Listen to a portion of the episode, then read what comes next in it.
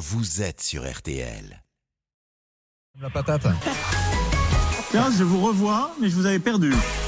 Allez, place à une nouvelle visioconférence maintenant dans RTL. Bonsoir, l'ami Alex Vizorek vient donc de s'installer autour de la table du studio. Alex, vous vouliez commencer par une nouvelle qui vous touche tout particulièrement. Eh oui, Eden Hazard, le Platini du plat pays. Le Pelé de la Louvière, le Maradona noir, jaune, rouge a officiellement mis un terme à sa carrière ce mardi à l'âge de 32 ans. C'est rien, c'est Elisabeth Borne qui vient d'apprendre qu'un travailleur pouvait prendre sa retraite à 32 ans. Et c'est lui qui l'a annoncé sur son compte Twitter. Il dit Il faut savoir s'écouter et dire stop au bon moment.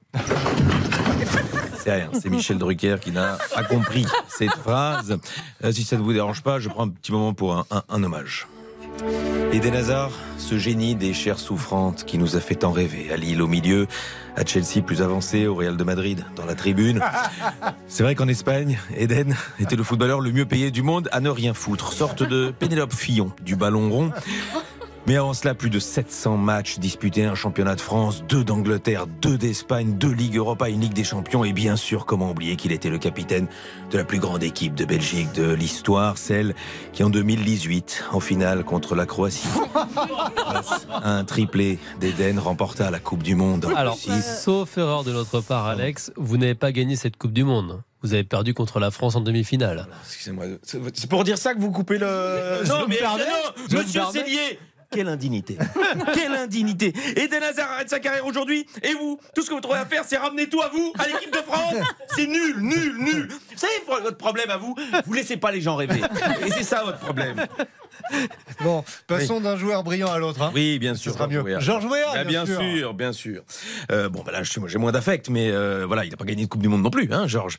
Euh, mais il est devenu président du Libéria et il a terminé, il termine son premier mandat en ce moment. Et figurez-vous qu'après des années de, de récession, l'économie libérienne eh ben, connaît euh, de la croissance, plus 4%. Et en même temps, je vais vous dire, un type capable de marquer des buts sur des ballons en profondeur de Francis Lasser, Luc Sonor ou Patrick Colter, redresser l'économie d'un pays, ça lui semble assez évident, je pense. Effectivement, international encore Oui. aux États-Unis, Joe Biden a été interrogé dans le cadre de l'enquête sur des documents confidentiels retrouvés chez lui. Eh oui, un président américain qui a eu beaucoup de difficultés à se rappeler comment ces documents avaient pu atterrir dans sa maison, mais aussi à quelle adresse se trouvait cette maison. Et surtout, qui est ce Joe Biden dont les enquêteurs n'arrêtent pas de lui parler avant de leur dire euh, Les amis, je vous conseille d'appeler ma mère. Elle sait peut-être où elles se trouvent les. les... Qu'est-ce que vous cherchiez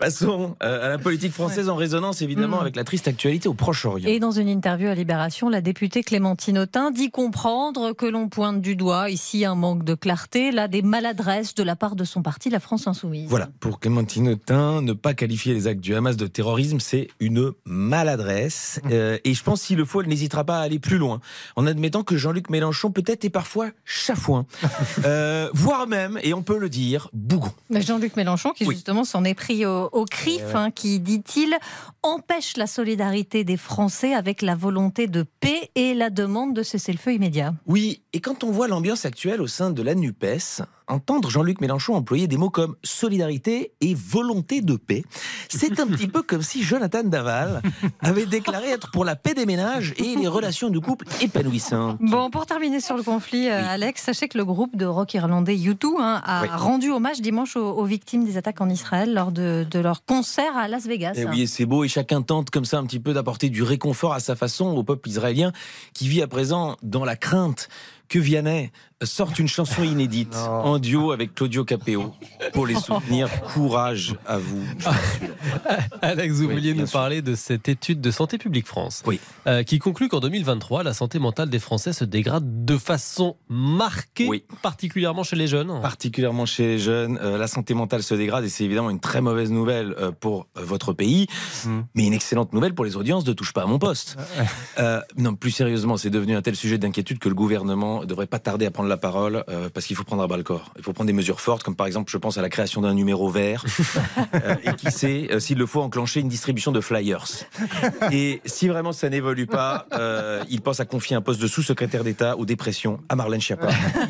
Merci Alex. Vizorek. Je suis sûr que le numéro vert, il va exister en plus. il existe probablement. C'est probable. sûr. Mais c'est lequel déjà. parmi tous les numéros? C'est vrai qu'il y en a quelques-uns.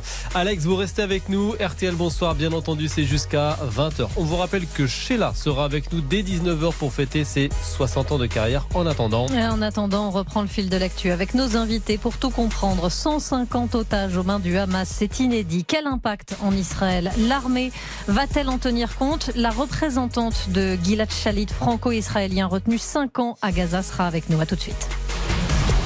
RTL Bonsoir jusqu'à 20h.